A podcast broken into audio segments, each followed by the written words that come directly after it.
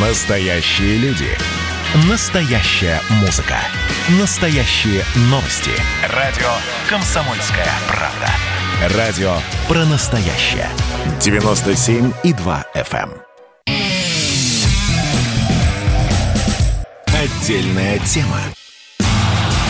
С Олегом Кашиным.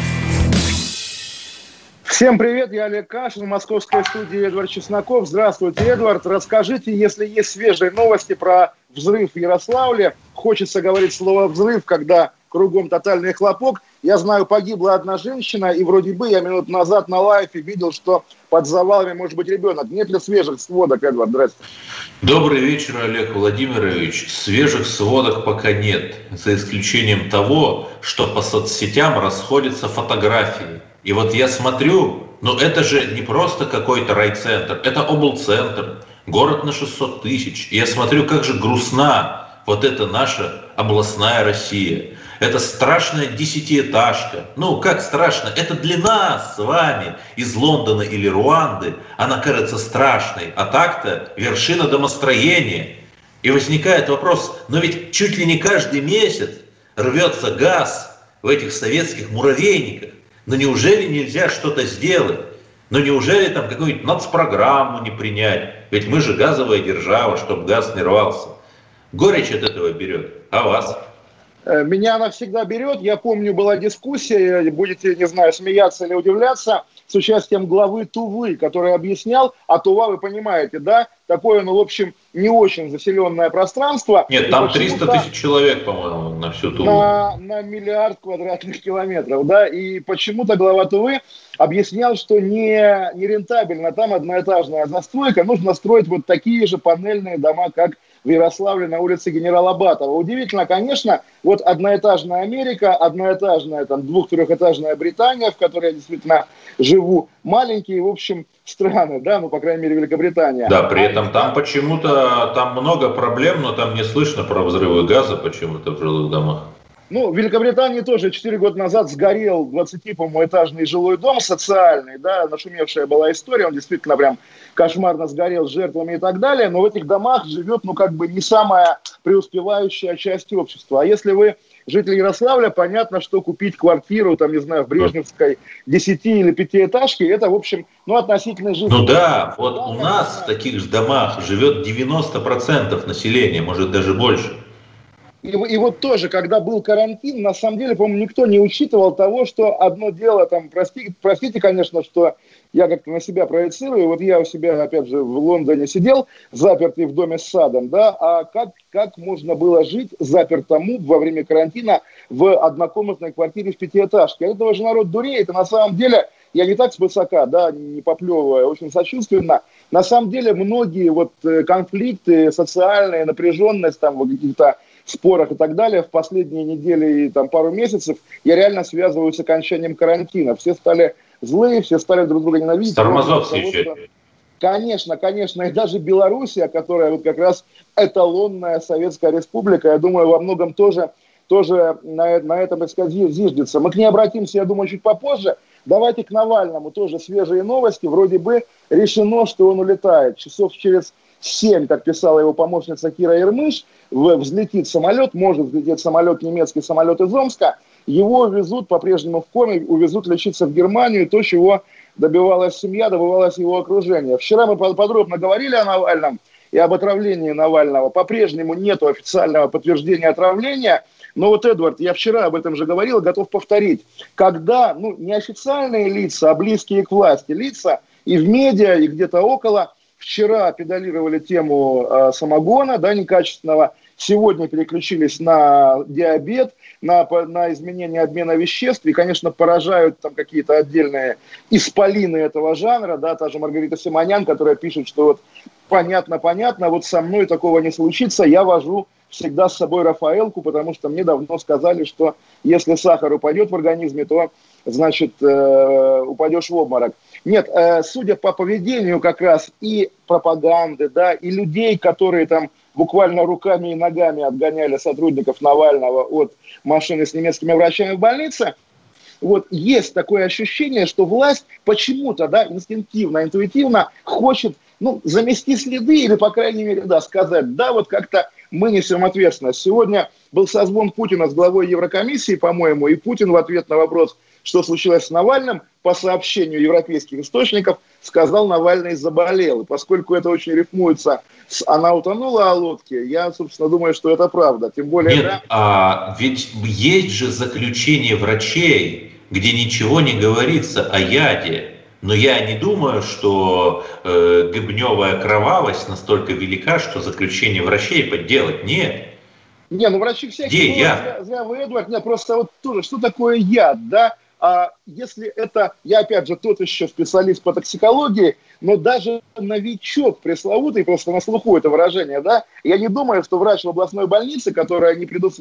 не предназначена для вот такой высокой токсикологии, может это идентифицировать. Я помню историю с Верзиловым, который реально болел и умирал тоже два, месяца, и тоже российские врачи говорили, что нет-нет, с ним все в порядке. И немецкие, куда он улетел, на том же самолете, который пригнали за Навальным, это да, на, на самом деле тоже загадочная история, фонд «Кино за мир» или что-то такое, ну окей, у Петра Верзилова, продюсера как бы Пусирает, да, и издателя издания «Медиазона» связи в мировом а, мире, да, в мировой... Среди мировой, левых глобалистов. В, в сфере шоу-бизнеса, скажем так, левого, конечно же, и вот этот, этот левый шоу-бизнесовский самолет увозит Навального из Омска в Германию. Но на самом деле, да, его увезут, будут там проверять его кровь на какие-то вещества, и опять же, если они даже не найдут, это не значит, ничего не было. Мы все читатели детективов, как бы там, не знаю, и читатели статей про шпионские, шпионские всякие приключения. Этот жанр укола зонтиком или вот в моей, в моей юности было отравление кальмарами с кадмием. Отравили банкира Кивелиди, причем то ли кальмары, то ли потом говорили в телефонную трубку ему напихали какое-то вещество. Тоже всякое бывает, да, всякое бывает. И главное, вот то, что вызывает подозрения в эти сутки, это даже не медицинские карты Навального, не анализ его, там, не знаю, организма, да, а именно поведение официальных лиц, поведение властей, поскольку вот даже мы говорим, омские врачи разрешили. есть ощущение, что далеко не омские врачи принимают решение о том, выпускать Навального за границу. А я читаю обращение Юлии Навальной к Путину обращаюсь к вам с требованием о разрешении транспортировки Навального в Германию. То есть такое ощущение, что, знаете, э, жена Хрущева, у которой что-то там разладилось, значит, строчит гневную записку в политбюро. То есть человек чувствует себя частью партноменклатуры, и это дает ему право таким тоном говорить, там, требовать. Вы знаете, Эдвард, вот эстетика навальнистов, их как бы стиль поведения, я тоже далеко не поклонник этого стиля, но давайте обсудим его хотя бы, когда Навальный придет в сознание и заговорит. Пока я не думаю, что уместно оттаптываться на Хорошо. интонации. Хорошо. Я равно, как и вы, я равно, как и вы, желаю Алексею Анатольевичу здоровья и долгих лет жизни и новых расследований. Но давайте называть вещи своими именами. Вот, допустим, сейчас он там уйдет на пенсию в Германию, домик себе где-нибудь в Гессене заведет. Что от него останется? Вражда всех со всеми? Слитая компания Юнимана, которого он не захотел поддержать? Расследование про Настю Рыбку? Что от него останется, Олег Владимирович? И, плачущая Екатерина Винокурова. Нет, Эдвард, да. даже Юниман, при моей тоже к нему симпатии, вряд ли фигура, которая может быть зафиксирована в истории – нет, Навальный все-таки на протяжении последних восьми лет, а это много, это почти треть царствования Путина, огромный срок. А если брать там чуть больше, то и 10 лет можно половина. Он был действительно, и дай бог останется, лидером вот той части оппозиции, той части недовольного общества, которую не устраивает КПРФ, ЛДПР и «Справедливая Россия». Этот человек во многом действительно вот такая системная опора, да, э, несущая конструкция системы, и говорить о том, что ах, это блогер, ах, это никто, да всем бы быть такими никто, Эдвард.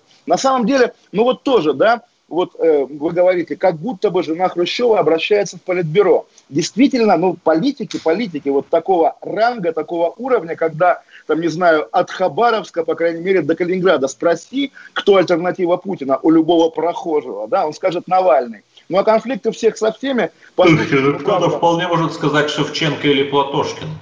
А, а, да, кстати говоря, хорошо, вот мы скажем, Навальный неправильная оппозиция, Платошкин правильная, но прекрасно, а где Платошкин? У него ведь тоже не все в порядке, и может быть, вот мы такую линию выстраиваем, Платошкина посадили под домашний арест, Шевченко маргинализировали, Навального отравили, чтобы не осталось вообще никого. Но вот и если вы действительно не без иронии, без иронии говорили про э, педалирование конфликта всех со всеми в России – все-таки, ну, не, не только навальнисты его разжигают, давайте прямо. Мы, я думаю, еще будем говорить в белорусском контексте об этих людях, да, о поведении российских официальных медиа, поскольку сегодня Лукашенко подтвердил, что российские журналисты переехали частично в Минск помогать помогать, собственно, его власти. Но да, включите федеральный телевизор, не будем называть имена, но, по крайней мере, мы знаем, кто разжигает, кто называет людей мразями, Нет. кто Понимаете, любую деятельность надо судить по ее конкретному результату. Скольким людям человек помог, там, сколько он законов запретительных или разрешительных принял. Вот Елизавета Глинка, погибшая в самолете, который разбился в Сирии в 16 году, не, не в Сирии, она помогла черном, десяткам людей. На да, море, да, да, на, над Сочи на, разбился, на, да. да но, но, но она помогла десяткам людей, она детям помогала. И я при всем, если, может если быть, мы при всей вольности этого строения, а Навальный что? Вот, а что если Навальный? Мы говорим, Навальный не принял закон, это издевательство. Навальный во многих людях и во мне когда-то пробудил интерес ко всему этому. Да, какая дача у Медведева, тоже интересно. И все такое. Вернемся через пару минут. Олег Кашин, Эдвард Чесноков, отдельная тема. И радио, поговорим еще и о Беларуси. Конечно, конечно. Отдельная тема. С Олегом Кашиным.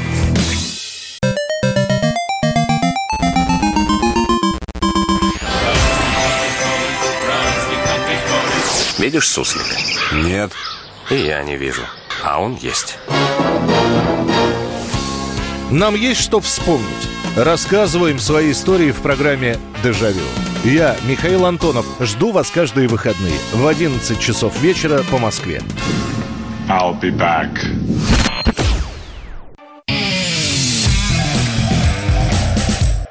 Отдельная тема с Олегом Кашиным.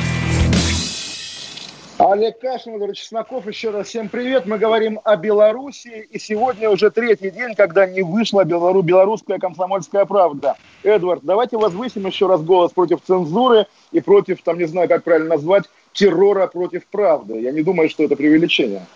Знаете, а уже бесполезно возвышать.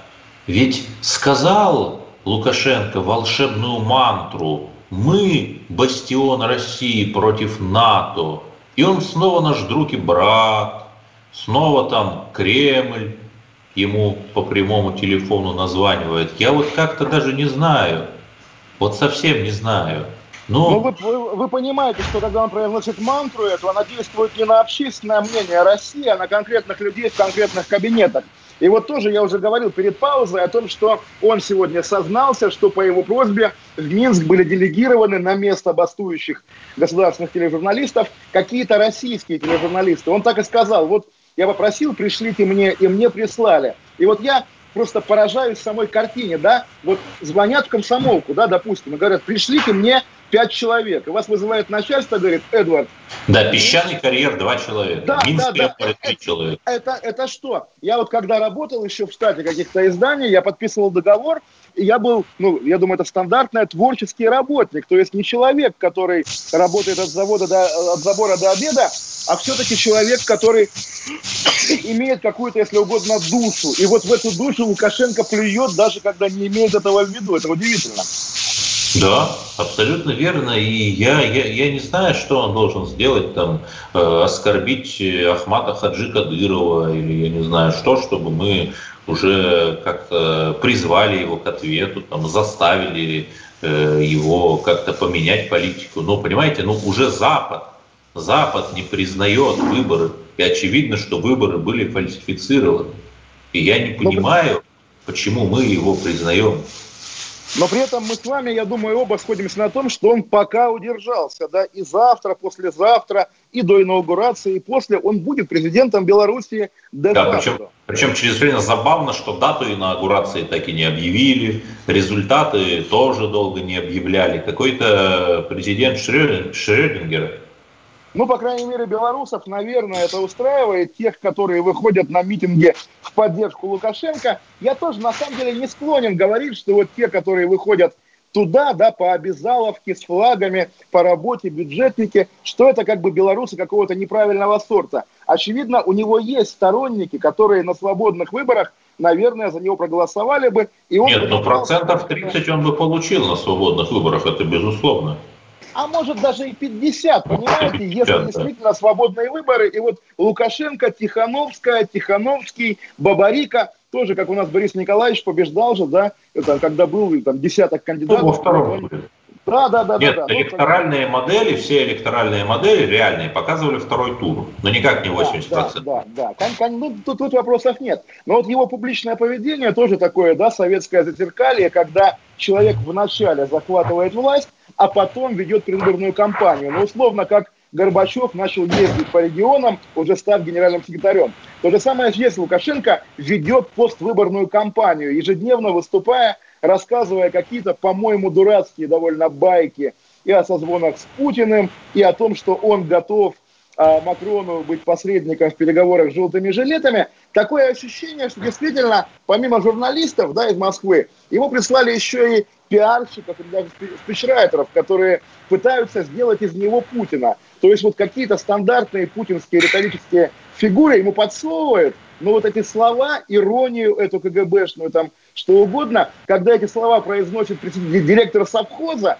вот опять же этот типаж, это немножко не работает. Это не соответствует и внешности, и манере, и харизме, и в итоге получается какой-то довольно дикий образ, дикий провал.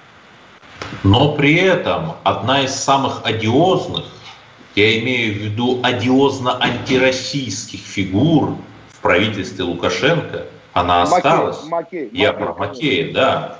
И да. если Лукашенко еще хоть как-то изображает там что-то такое, там мы там славяне, кровинушка родная, то Макей это откровенная такая антироссийская история. Это откровенный глава прозападной резидентуры в Минске. И это никто не скрывает. И возникает вопрос, ну хорошо, или мы верим мифу, что Макей и все эти лицвины замутили Лукашенко разум, или он намеренно назначил этого человека, чтобы он, а, занимался дерусификацией, и, б, налаживал мосты с теми самыми западными кругами, которые ради того, чтобы вытурить Россию с ее геополитических позиций, готовы заключить союз хоть с чертом, хоть с диктатором. А вы знаете, вот у меня как раз теория, что Лукашенко так глубоко ни о чем не думает. Почему ты назначил Макея? Потому что могу. Он же интуитивный человек, да, вряд ли он сидит и рисует. Не интуитивный, а импульсивный такой скорее ну как сказать, был бы импульсивный, давно бы погорел. А тут это вот такое буквально звериное, мы назовем его зубриным чутье, да, когда человек, животное, сидит в лесу и по запаху определяет, где охотник. Пуще Беловежской. Вот здесь, конечно, Беловежская пуща, безусловно. Вот здесь тот же случай. Почему Макей? А вот потому что что-то подсказывает, что полностью как-то ориентироваться на Россию. Нет, а потому что многовекторность. Это же, как известно, э, на многовекторность балансировал. Вот да, но послушайте, за многовекторность в эти дни ругали как раз программу Координационного совета, уже запрещенного, по сути, в Беларуси. А на самом деле, конечно, главный многовекторщик – это буквально Александр Григорьевич Лукашенко. И Россия его терпит, Россия его не отрицает. И вот я не знаю, э, прямо говорили, что коммунистическая партия, которая именует себя коммунистической партией Российской Федерации, хотя, наверное, это партия какой-то другой федерации, прямо говорили, что она за какие-то лукошки белорусские выступает лоббистом Лукашенко. То есть мне в кулуарах люди, которые ходят по тем самым коридорам с красными ковровыми, не чистившимися с 57 года дорожками, говорят, что коммунисты прям зубрами стояли. Наш человек Лукашенко не смеет Да, да, конечно. Что это конечно. Такое? Но, слушайте, вот тоже поражает. Я сегодня увидел фотографию, немножко завис над формулировкой, да, когда депутат Мосгордумы Елена Шувалова, исключенная из КПРФ за связи с Навальным, стоит в пикете в поддержку Лукашенко. Это вообще что? Это какое-то тройное безумие, сочетание тройное мира, мирового... Да, да, да, мировой коммунизм, навальнизм и лукашизм – это просто, ну вот, должна взрываться голова. А эти люди не сходят с ума, просто они так живут, да, они такие. Причем, вы знаете, что секта ковид-диссидентов, эти люди, которые да. постят безумные ролики, выступают против привет, и прям вот, вот Лукашенко их царь бог. Но конечно, конечно, ли эта компания, и хорошего ли мы выбрали себе союзника, который является кумиром ковид-диссидентов, э, борцом э, с мировым заговором и так далее, и так далее. Но вы знаете, такое ощущение, что буквально комплекс людей, сидящих в российской власти, которым когда-то, там, не знаю, президент Буш-старший сказал, что вот есть страны-изгои, и Россия подумала, да, наверное, мы изгои, поэтому будем дружить только с изгоями. И вот ищут по миру, да, от Ким Чен Ына до Лукашенко, всех вот этих больных людей Европы, Азии, там, Латинской Америки, и дружат с ними, потому что, ну, такая судьба, да, такая судьба. Все нормально. Нет, э, ну с Ким Чен Ыном вполне себе и Трамп дружит и руку жмет. Это уже отнюдь не наше ноу-хау, не надо. Но 100 миллиардов рублей, я не устану повторять эту цифру, это по подсчетам МВФ с 5 по 15 год за счет да. получила Белоруссия. Ну хорошо, а что мы получили взамен, Олег Владимирович? А взамен мы получили миф. Дерусификацию. И миф об успешной белорусской экономике, которая сохранила советское производство, развела IT-сектор и вообще процветает. Хотя процветает она за счет Российской Федерации, за счет граждан Российской Федерации. Давайте это повторять действительно каждый день регулярно. Потому что, ну, кто, кто повторит это, если не мы? Да, но понимаете, когда Чеченской республике, я вот точно не помню, там 30, 30 э, по-моему, миллиардов э, рублей в год дотации или больше, но мы хотя бы получаем чеченских воинов, которые отстаивают наши геополитические позиции в Сирии. А что мы, простите меня, получаем от Белоруссии за такие-то дотации? Что? Я предположу... Эдвард, Носки, чулочно-носочные изделия. Не получаем примерно ничего. Да. Такая, значит, судьба действительно... Ну вот тоже такая советская традиция помогать там очередному Лумумбе, просто потому что великая держава должна помогать Лумумбе. Ну, и просто ладно. потому, что кто-то назвал нас братушками. Ну, Трамп-то нас называет так хоть как-то нужно тешить свое самолюбие. Кто-то там раз в полтора года на пресс-конференции скажет, ну вот вы там наши приоритетные партнеры, ненавижу я вас, но приоритетные партнеры. И мы такие, у, да. Ну, в а? общем, так и же, так и живем, да, вот действительно, ну, не жили хорошо, и не нужно начинать вот как будто бы вот так.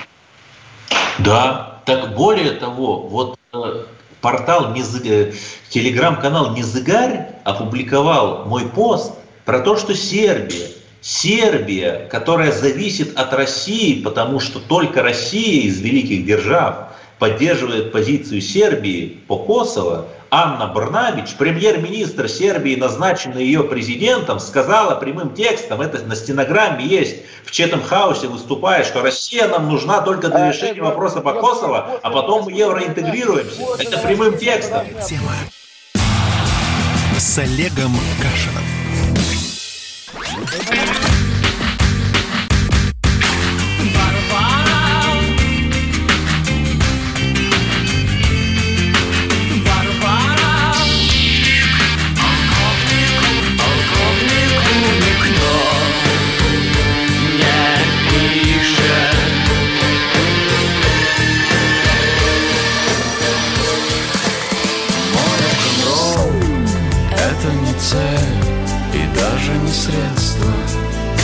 «Комсомольская правда». Радио «Поколение Битва».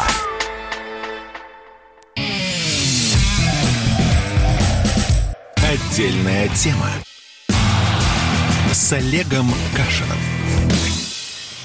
Олег Кашин, Эдвард Чесноков, еще раз всем привет. Перед новостями Эдвард заговорил о Сербии, которой, оказывается, Россия нужна только как гарант непризнания Косово. И вообще вот эта тема скажем так, братушки, ну, чуть-чуть дальнего контура, не постсоветское пространство, а пост, э, ну, постсоциалистическое или постимперское, как угодно. Вот про Монголию тоже были новости, что она отказывается от кириллицы. Эдвард, как вам эти новости?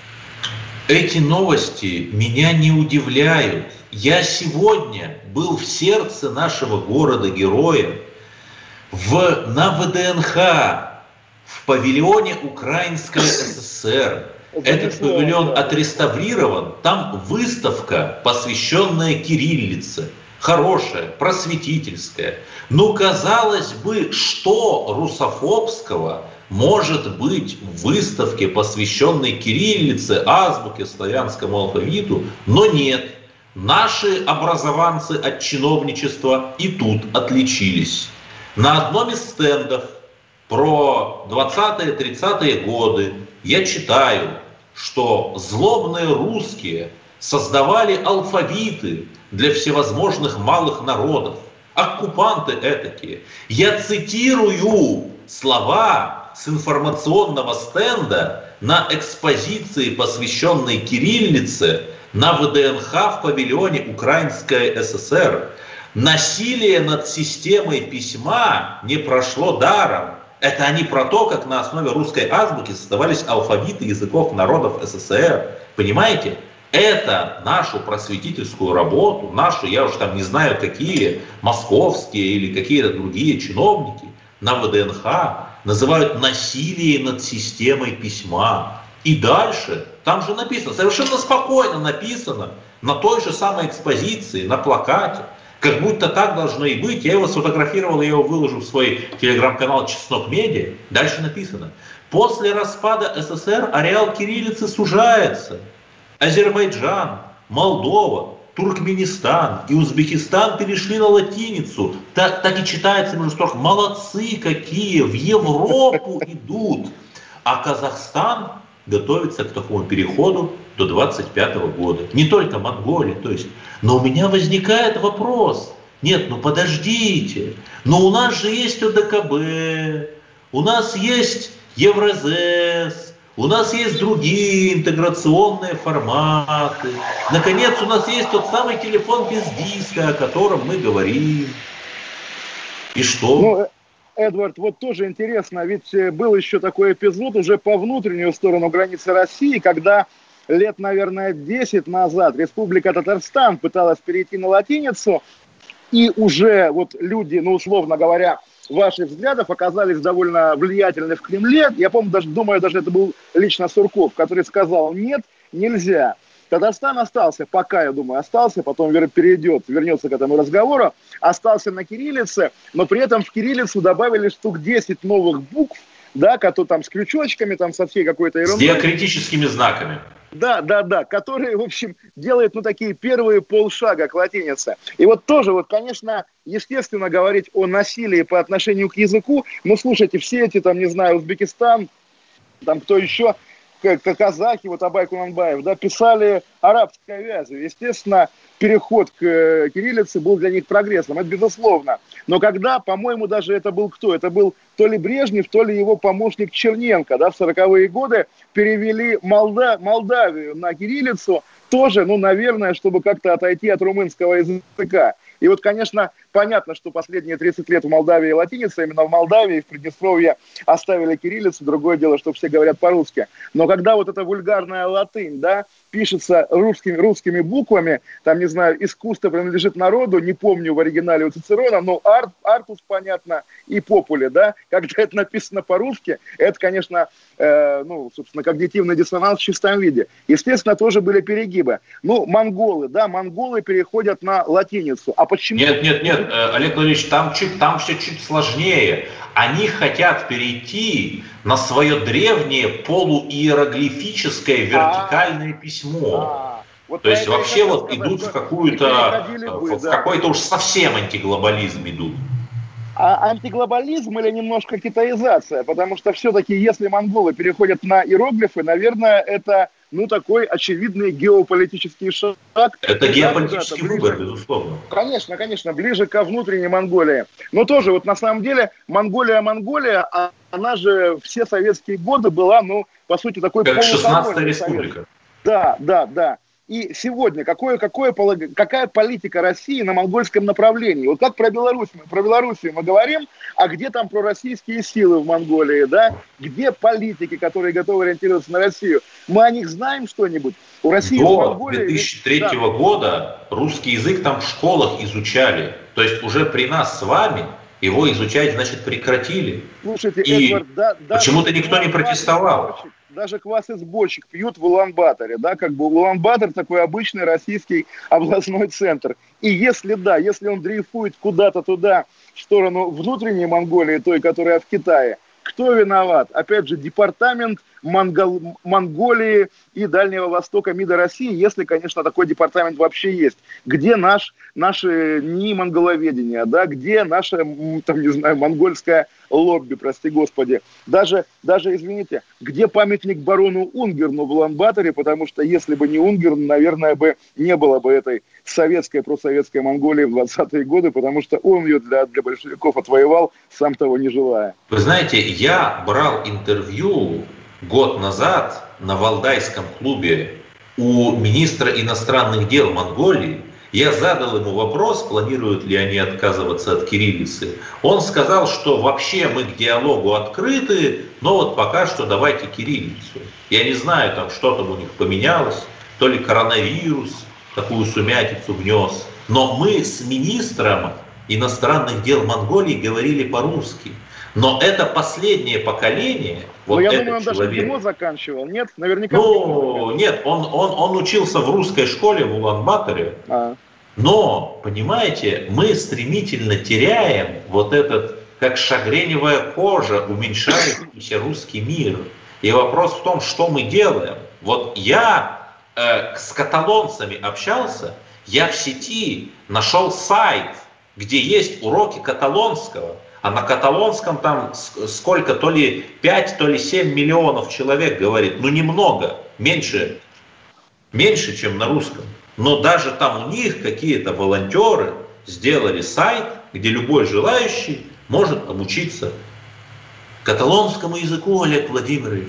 А у нас? У нас-то есть что-нибудь такое? Я честно не гуглил, но вот, наверное, мы бы с вами знали, что вот есть такой хороший сайт. Мы бы его своим друзьям-иностранцам рекомендовали. Но ведь нет, значит. А? Значит, значит нет. Вот у нас в Лондоне есть так называемый Пушкин Хаус, очень хорошее место, где и мероприятия русские культурные проводятся, и спектакли, и концерты, и книжные чтения, но это чистые англичане, какие-то вот люди пожилые, да, которые когда-то увлеклись русской культурой и в итоге создали на пустом месте центр такой вот, маленький очаг. Вот, частно-предпринимательская да. инициатива. Да, да, да. А вы знаете, я даже в Руанде, в Кигали видел Гёте-институт и какую-то франкофонную организацию. Вот у них это есть. Слушайте, наверняка в Руанде есть и российский культурный центр, на который выделяются какие-нибудь миллионы долларов, просто они не доходят до Руанды. Ну, я не знаю, что там дороги. выделяется. Я э, писал э, с просьбой, чтобы посол России в Руанде дал мне интервью. В итоге мою просьбу никак не удовлетворили, хотя я посылал официальный запрос в МИД, и я точно знаю, что этот запрос дошел. Это вот, э, чтобы вы понимали, о наличии отсутствии какой-то да, российской это, это активности тоже, там. Тоже, конечно, очень смешно. Наверняка у посла гигантская очередь из журналистов да, крупнейших, да, да. более крупных, чем комсомолка, мировых конечно. СМИ, которые мечтают с ним пообщаться. Да, но все-таки, Эдвард, вот давайте говорить, там, не знаю, о позитиве тоже. Есть же примеры хорошей, доброй, мягкой и не вызывающие протеста русской экспансии. Вот элементарный пример – мультфильмы «Маша и Медведь» да. или «Смешарики», которые в любой стране, на местном языке, в Европе, там не знаю где, на Западе, да. идут, дети их любят. Это, это Россия. Да, да. Да. да. Но, Но это создано без копейки государственных денег, на чистом энтузиазме. И в то же самое время мне даже страшно подумать, какие суммы тратятся и, страшно сказать, пилятся вот на то самое продвижение русской культуры, которого нет на государственном уровне. Это, знаете, как из серии фонд кино, который какие-то сотни миллионов выделяет на патриотику, а в итоге мы получаем что-то просто ужасающее. Слушайте, а вот эта выставка на ВДНХ, все-таки, вот вы как так абстрактно сказали, чиновники от культуры, понятно же, чья она? Что это такое? РВИО или Министерство культуры, mm. или мэрия? Известно? Ну, понимаете, я даже не думаю, что мэрия, потому что мэрия не может проконтролировать все. Скорее всего, поручили эти плакатики написать про историю кириллицы какой-нибудь девочке или мальчику, аспиранту, который, знаете, э, об этом самом знает из мемов, из ВКонтакте, или из каких-нибудь фильмов на Нетфликсе ну, про Екатерину история, да, как к 9 мая на билбордах обязательно где-нибудь появляется немецкий танк с подписью да, «Спасибо да. деду за победу». Просто потому, потому что верстальщик в фотобанке нашел да. первую фоточку. То есть это же не правительство Москвы, не правительство там Костромской области виновато, да, нет? Очевидно, вряд ли Собянин сам сидит вряд. и формирует эти тексты. В общем, давайте возвращаться через пару минут в эфир, поговорим. Давайте о Ефремовой поговорим, тоже хотел бы там изящный поворот. Да, через две минуты вернемся. Отдельная тема с Олегом Кашиным.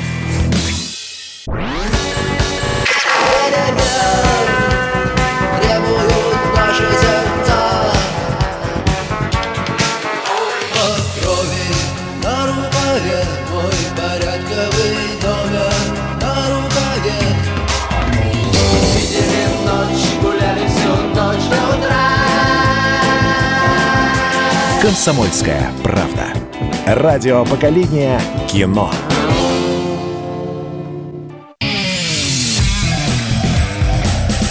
Отдельная тема с Олегом Кашиным.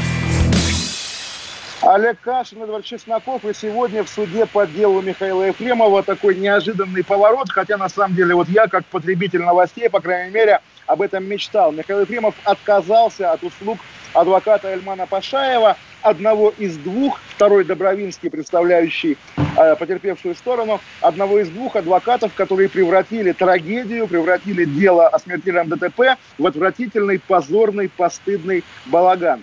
Ефремов Даже в фарс превратили, да. Что-то омерзительное, то, от чего хочется держаться подальше, и в чем на самом деле понятно, что ну, когда погибает человек, это, это, это беда, это боль. И превратить боль вот в эту страшную, омерзительную комедию, наверное, талант, наверное, это умение. Я говорил не раз, что у меня ощущение, что вот эта игра, это превращение процесса в позорище было каким-то условием для Ефремова, что ему там, не знаю, срок скостят, если он предстанет перед обществом вот таким самым омерзительным негодяем.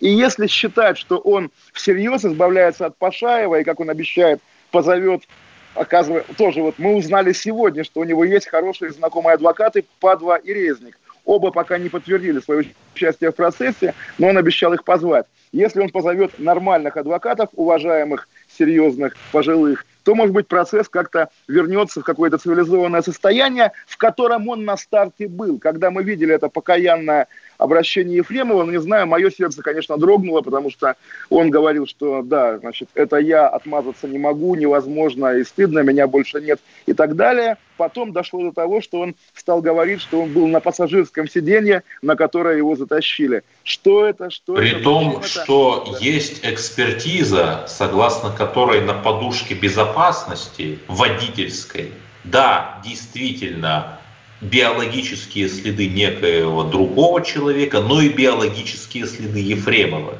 Представить, что они там были на пассажирском сиденье, как-то сложно.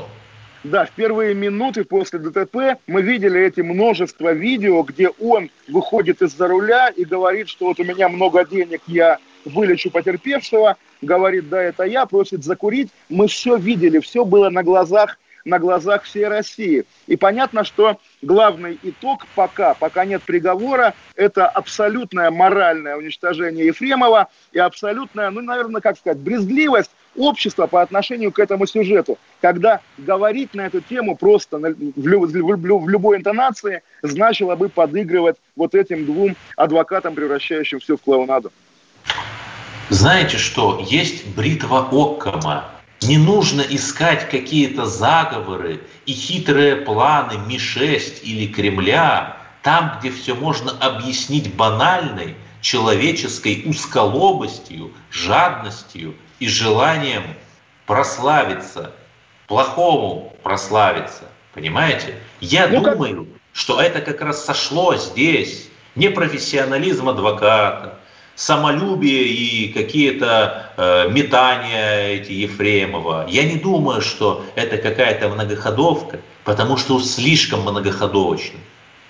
Нет, я тоже абсолютно настаиваю на заговоре, но мы видим, как вот этот снежный ком, в котором переплетены и судьбы погибшего, и его двух семей, и самого Ефремова. И да, давайте иметь это в виду, вот той среды, которую он символизировал, потому что он много лет был гражданином-поэтом, читавшим вполне такие гражданские обличительные стихи. Это тоже власть, по крайней мере, точно учитывает. Смотрите, какие они либералы.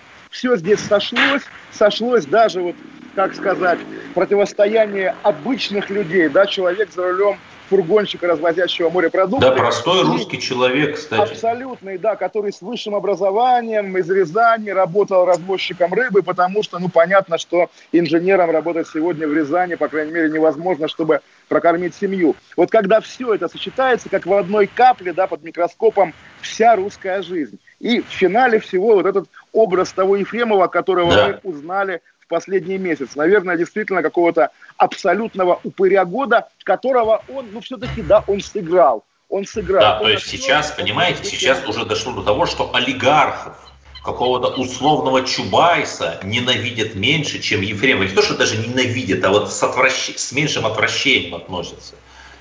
Вы знаете, я слышал, что в производстве есть какие-то фильмы с Михаилом Ефремовым, где он уже снялся, и как бы вот кино готово. А, то есть прямо фактор Кевина Спейси пошел. Да, да. И я не понимаю, как эти фильмы выйдут на экран. Я не понимаю, как люди будут их смотреть. Вот Слушайте, ну чудеса монтажа и не такое творят. Да, давайте заменим его на Безрукова или в титрах напишем, что вы думаете, это Ефремов, а это Безруков в гриме Ефремова. Он как играл Высоцкого, так он всех умеет. Но да, конечно. Раскольников Раскольников, которого Ефремов мог бы, наверное, сыграть, тоже совершил ужасное, циничное тройное убийство. Но а понятно, что, скорее всего, ну, дадут Ефремову срок, может быть, небольшой, но, скорее всего, реальный срок будет, как у Мамаева и как Корин. И, возможно, вот у нас есть какая-то надежда, что начнется духовное возрождение этого человека – что мы еще увидим другого Ефремова, а вот скажите, особенно когда он от губительного влияния этого адвоката а, Пашаева избавится. А какого, каким должен быть Ефремов, чтобы вот вы сказали, это новый Ефремов? Я не представляю. Ефремов какой? Ефремов командир Донбасса, Ефремов монах, Ефремов уж не знаю кто, человек-затворник, который сидит запершись там, не знаю, в избушке и вообще не э, живет никакой внешней жизнью. У нас когда вот я говорил про Елизавету Глинку, когда она умерла, то Россия осиротела. А Варава, который рядом с Христом был, он тоже в прошлой жизни очень много плохого совершил. Но Господь дает каждому шанс покаяться, по-настоящему покаяться, понимаете? И если Ефремов с его связями, с его деньгами, с его харизмой, да, у него хоть и порочно есть харизма, если он спасет хотя бы одного человека, хотя бы одного больного ребенка, то он все это изменит и перечеркнет вот то плохое, что было в его жизни Ой, а раньше. а вот не, не есть ли это товарно-денежное отношение, буквально с Богом, наверное, Бог как супермаркет. Давайте а что плохого? Спасем ребенка, и тогда получим прощение. А Это что плохого в том, чтобы спасать детей?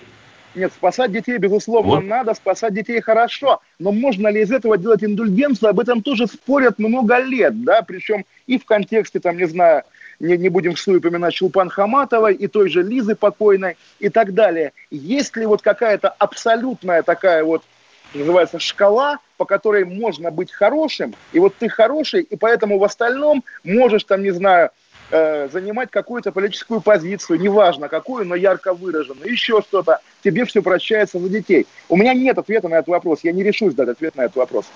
Пока существует э, аберрация сознания под названием российская либеральная оппозиция, то спасение даже миллиона детей не дает индульгенции, если давайте, там, ты когда-то сто лет назад постоял в Кремлевском дворце.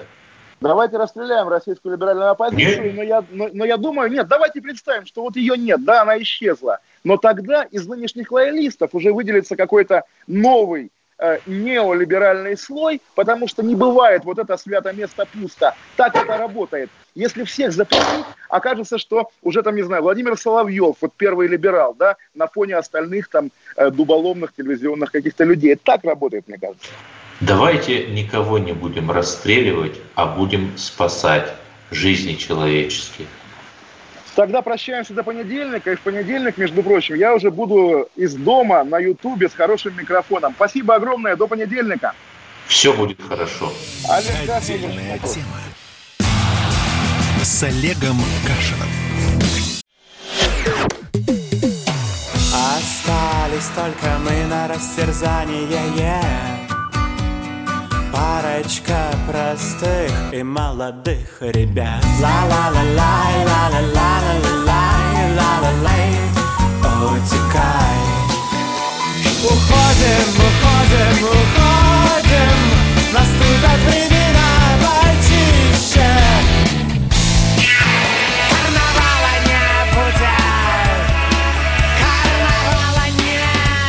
Комсомольская правда. Радио поколения Mumitrolha.